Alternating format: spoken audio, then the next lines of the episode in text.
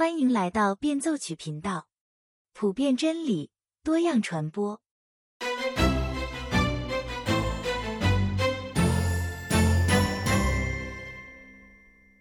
大家好，今天我们继续来共读《返璞归真》的第二章最后一部分，标题叫做“实际的结论”。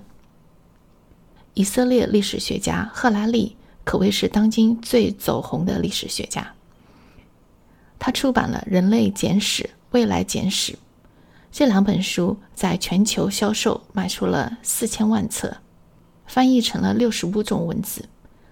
在这本书出版之前，他不过就是以色列一个默默无名的历史学者，几乎可以说是在一夜之间，他靠着《人类简史》成名。他的第二本书《Homo Deus》《未来简史》，连比尔盖茨。奥巴马总统都大力推荐。在英国举办的一次公开访谈里，他说：“这是人类历史的一个新阶段，不借助任何神的力量，我们已经成功的控制住了饥荒、瘟疫、战争。”在《人神 Homo Deus》这本书里，我提出一个问题：人接下去做什么？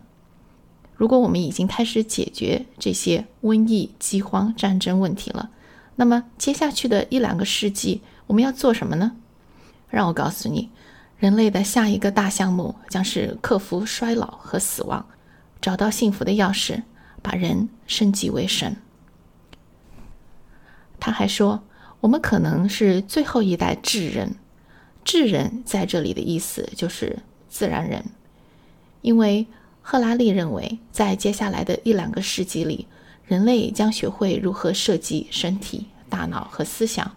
科学正在用智能设计的进化取代物竞天择、适者生存的进化。现代人的神不再是云朵上的神，而是在微软云端、苹果云端、亚马逊云端上的神。智人，也就是自然人，接下去会进化成人神 （Homo Deus） 这个词。可不是什么文学上的比喻或者修辞，而就是实打实的字面意思。人会进化成神。随着生物医学工程、半机器人工程、无机生命工程这些技术的不断发展，人类将战胜死亡，长生不老，过上随心所欲的生活，拥有如同上帝一般的权利。赫拉利的观点是否正确呢？有四千万销量的作者，在普通读者大众中声誉当然很高。可是啊，在学术界中，他得到的更多的是批评。加拿大人类学者、名誉教授 Dr. Hopike 评价赫拉利的第一本书时说：“赫拉利在许多重要的话题上似乎读得很少，这让人惊讶。可以说，这本书有正确的，也有创新的。”只不过他那些正确的观点很少是创新的，而他创新的观点就经常是错误的，有时候错的还很严重。《Current Affair》是一本杂志，他刊登了一篇脑神经专家的文章。这位脑神经专家是这样评价赫拉利的写作的：这是一个很有天赋、会讲故事的人，但是他为了哗众取宠而牺牲了科学。虽然这本书号称是非虚构性读物。但是读上去更像是虚构的小说。赫拉利相信人可以进化成神，基督徒相信什么呢？基督徒相信耶稣说的：“我们是神的儿女，我们有份于神的性情。”早期教父亚纳他修曾经说过：“God became man, so man can become God。”神成为人，好使我们成为神。这个概念，theosis。或者 deification，在东正教很常见，但是在新教是不用这些词的。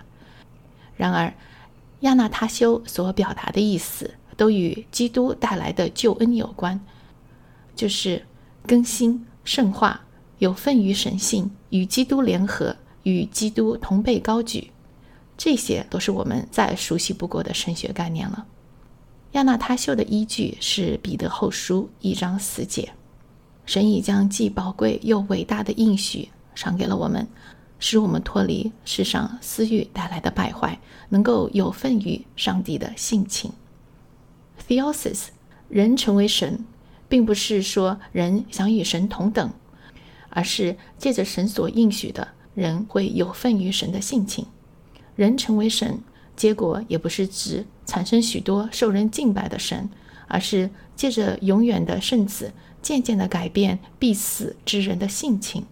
所以啊，只要我们稍微的深入一点，就可以发现，基督信仰中的神话概念 （theosis） 不是一般人所误解的将人尊奉为神。我们得到的是神的性情，而不是神的能力。而这与赫拉利说的人神截然不同。在这里，路易斯是这样说的：“基督耶稣所经历的是完完全全的顺服。”十足时的羞辱，他在这两者上能做到完全，因为他是上帝；他能顺服、忍受羞辱，因为他同时是人。基督徒因此相信，如果我们和他一起谦卑受苦，我们也将和他一起战胜死亡，在死后得到新的生命，在新的生命中成为完美的造物，获得完美的幸福。基督教认为。在基督中，一种新人已经出现，在基督中开始的新生命也将进入我们里面。那么，人怎样拥有这样的新生命呢？基督的生命通过三种方式传递给我们：相信、洗礼和圣餐。为什么是这三种方式呢？因为这是耶稣告诉门徒的。在前几期的节目里，我们也讲到过，耶稣基督是神。这一点是基督教核心的教义。我们之所以相信圣经里的那些道理，归根结底在于这些话是耶稣说的，他是权威。基督徒父母可能会犯的一个错误是认为，孩子只要做绝志祷告、受洗礼，他就是一个基督徒了。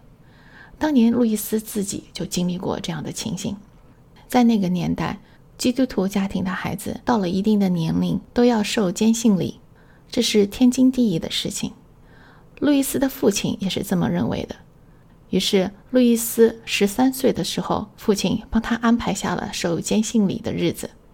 其实，那个时候的路易斯已经不再相信神了，但是他没有胆子告诉自己的父亲，所以只有顺服。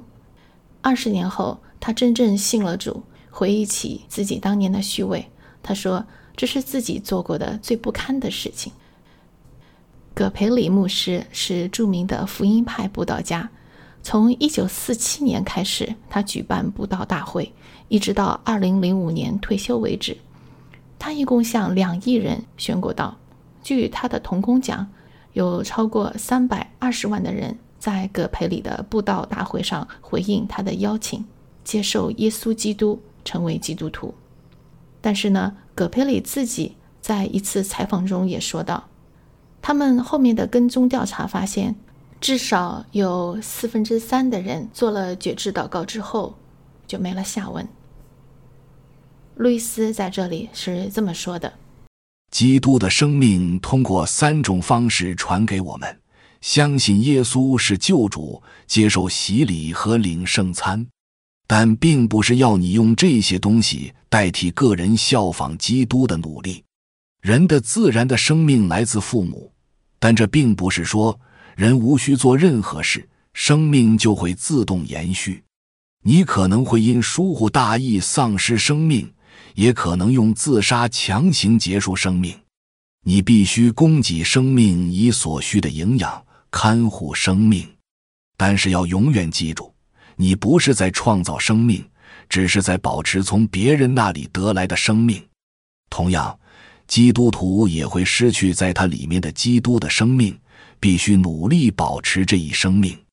但是，历史上最好的基督徒也不是靠自己来行事，绝不可能凭自己的努力获得这一生命。他只是在滋养他，保护他，这具有实际的意义。只要自然的生命还存在你的体内，它就会采取很多措施来修复你的身体。受了刀伤。它能在一定程度上愈合，死去的身体则不能。活着的身体不是永远不会受伤，而是能够在某种程度上自行恢复。同样，基督徒不是永远不会犯错，而是有能力忏悔，每次跌倒后能够振作起来，重新开始。因为基督的生命在他里面一直在修复他，使他能够在某种程度上重复基督自己经历的那种甘愿死亡的过程。基督徒与其他努力行善的人不同，基督徒认为他所行的一切善都来自他里面的基督的生命。上帝不是因为我们好才爱我们，而是因为他爱我们，所以才使我们好。正如温室的屋顶不是因为明亮才吸引阳光，而是因为阳光照射它才变得明亮。这里面讲到，基督徒有可能会失去他里面基督的生命，这种说法可能会让改革宗的基督徒有点紧张。我们相信的不是一次得救，永远得救吗？我不想在节目里过多的解读路易斯的所有的神学观点，毕竟我自己也不过是个平信徒。这个节目针对的也是平信徒和慕道友。不过呢，按照神学家 Douglas Wilson 的说法。路易斯从本质上来说是一名加尔文主义者，只不过他用的那些字眼不是福音派所熟悉的文字。一方面，真正的基督徒不是靠自己的行为，我们之所以能够为上帝接受，是因为恩典，我们是因信称义。另一方面，我们也必须要努力的保持新的生命，因为真实的信仰必然会有果实。如果没有果实的信仰，其实就是一个假的。我们不过是在自欺欺人而已。就像那几百万人在葛培里牧师的呼召下走上前来，宣称接受主耶稣基督，但是他们没有实际的行动。他们听到了福音，却没有做任何的事情，信仰的种子就这么枯萎了。路易斯接下去又说：“还有一件事，以前常常令我困惑。”那就是唯有那些听说过基督，因而能够相信他的人，才可以获得这种新生命。这岂不是太不公平？事实是，上帝没有告诉我们他对其他人的安排。我们知道，不借着基督，无人可以得救，但我们不能肯定是不是唯有知道基督的人才借着他得救。说老实话。当年我第一次读到这段文字的时候，就有点卡住了，搞不懂他说的意思。不过呢，路易斯是个多面手，往往同一个观点，他会用不同的文学题材来表达。比如在《纳尼亚传奇》的最后的战役里，他就用写故事的方式来表达了同一个意思。在这个故事里，伊美什是卡勒门王国的士兵，他也是纳尼亚的敌人。他信奉的是卡洛门的神塔什，他是个虔诚的信徒。可是，在他战死沙场之后，他来到了阿斯兰的国度，见到了阿斯兰。阿斯兰用舌头舔舔他的前额，说道：“孩子，你是受欢迎的。”伊美什说：“可是王，我不是你的儿子，我是塔什的仆人。”阿斯兰回答说：“孩子。”你对塔什所做的奉献效劳，我都看作是对我的奉献和效劳。如果有什么人以塔什的名义起誓，为起誓而信守誓言的，其实是对我起誓，尽管他自己不知道。而酬谢他的也是我。在这里，路易斯想表达的是，一个人即使他从来没有听到过阿斯兰，但是。他如果追求的一切都是只有阿斯兰才真正拥有的，比如真善美，那么他其实就是在追随阿斯兰。也正是因为如此，他能够得到救赎。所以啊，也就是说，他是借着阿斯兰得到救赎的，虽然他并不知道阿斯兰。那圣经上是怎么说的呢？耶稣说：“我就是道路、真理、生命。”若不借着我，没有人能够到父那里去。福音联盟的高级编辑凯文·德扬指出了路易斯在这里犯下了包容主义的错误。约翰·派伯牧师在一次演讲里也提到，这种观点是不正确的。然而，同时所有的这些牧者、学者都和 Douglas Wilson 一样，他们都认为这些错误并不妨碍我们去读路易斯的书。路易斯的文字给我们带来了那么多的益处，远远胜过这一两个错误的观点。我们甚至可以这么说：神学是 approximation，是一种大概、近似。神怎么可能被人琢磨透呢？当然了，有些宗派的神学解释更加接近于神的本质。基督徒需要的不仅是知识，也是要把这份知识、这份信仰活到生命中来。我们曾经深陷撒旦的辖制之中，神把我们解救了出来，我们不再是罪人，我们成了神的儿女。但是事情并不是就到此为止，神叫我们要回到那地牢里去。因为他还有许多儿女活在黑暗当中，需要听到他的话语。基督徒的责任就是广传福音，让更多人脱离罪的捆绑。路易斯接下去又这么说：还有人可能提出这样的意义：上帝为什么要乔装降临到这个被敌人占领的世界，创建一种秘密的团体来暗中破坏魔鬼的工作？他为什么不带着大批的天军降临？大举进攻这个世界，是因为他的力量不够强大吗？基督徒认为，上帝将来是要带着大批的天军降临，只是我们不知道这是何时发生。但是我们猜得出他推迟这一行动的原因，他想给我们机会，让我们自愿加入他那一方。如果一个法国人一直等到盟军进驻德国时才宣布站在我们一边，我想你我都会看不起他，上帝会大举进攻，但是我想知道，那些要求上帝公开的、直接的干预世界的人，是否充分意识到上帝果真干预时是一幅怎样的情景？此事发生之时，也就是世界终结之日。剧作家走上舞台时，戏就结束了。上帝是将大举进攻，没错，但是。当你看到整个自然的宇宙如梦幻般消逝，某个别样的东西对有些人来说如此美丽，对另外一些人来说如此可怕。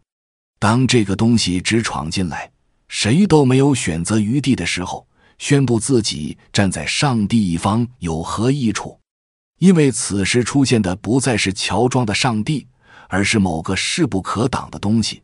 它让每个造物都切身感受到不可抗拒的爱或恐惧。那时，再选择站在哪一方就为时已晚。在你已经站不起来的时候，说我选择躺下去是没有用处的。那已经不是选择，而是发现自己真正选择了哪一方的时候。不管以前你是否意识到了这种选择，现在、今天、此刻。就是我们选择正确一方的机会。上帝推迟行动，为的是给我们这个机会。这个机会不会永远留在那里。我们不把握它，就是放弃它。所以你看，这就是神告诉我们如何成为他的儿女。我们要做的不是靠算法、靠生物科学、靠高科技，把自己打造的像钢铁侠一样。我们靠的是效法基督。就算赫拉利大胆的预测实现，人升级成了人神，但是一样还会孤独、绝望、痛苦、难过，就像钢铁侠一样。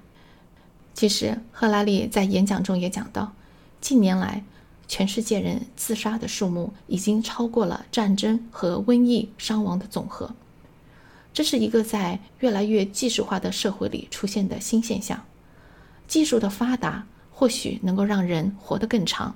生活品质更高，但是也会让越来越多的人绝望。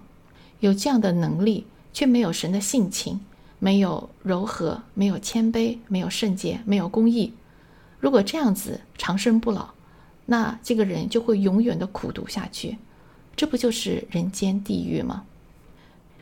牛津大学数学系的名誉教授、著名的基督教护教学家 John Lennox（ 约翰·伦诺斯）。他称赫拉利是一个超人类主义者。人想长生不老，自古以来都是如此。我们经常会看到报刊报道，有人犯了不治之症，就把自己冷冻起来，等更先进的医疗方案出来之后，把他们解冻，这样子他们可以得到治疗。人想战胜死亡，像神一样永远的活下去，而这些超人类主义者的计划，实际上不过是对基督教拙劣的模仿而已。上帝在人类心中放下了人性法、道德律，他在每个人的心里也放下了永恒这份渴望。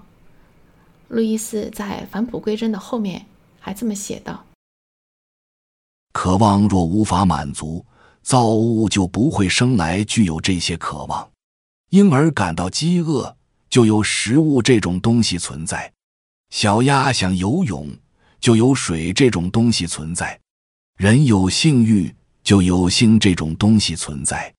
我若发现自己心中的一个渴望，这个世上的万事万物都无法满足，最可能的解释是，我是为了另一个世界而造。尘世间没有一种快乐能满足这种渴望，并不证明宇宙是场骗局。尘世的快乐可能原本并不是要满足它，只是要激起这份渴望，暗示那个真实的东西。基督徒得到了神的应许，就像约翰福音里说的：“神爱世人，甚至将他的独生子赐给他们，叫一切信他的人。”不至灭亡，反得永生。当我们愿意把自己的一切交给神的时候，我们才发现，神早已为我们预备下了丰丰富富的恩典。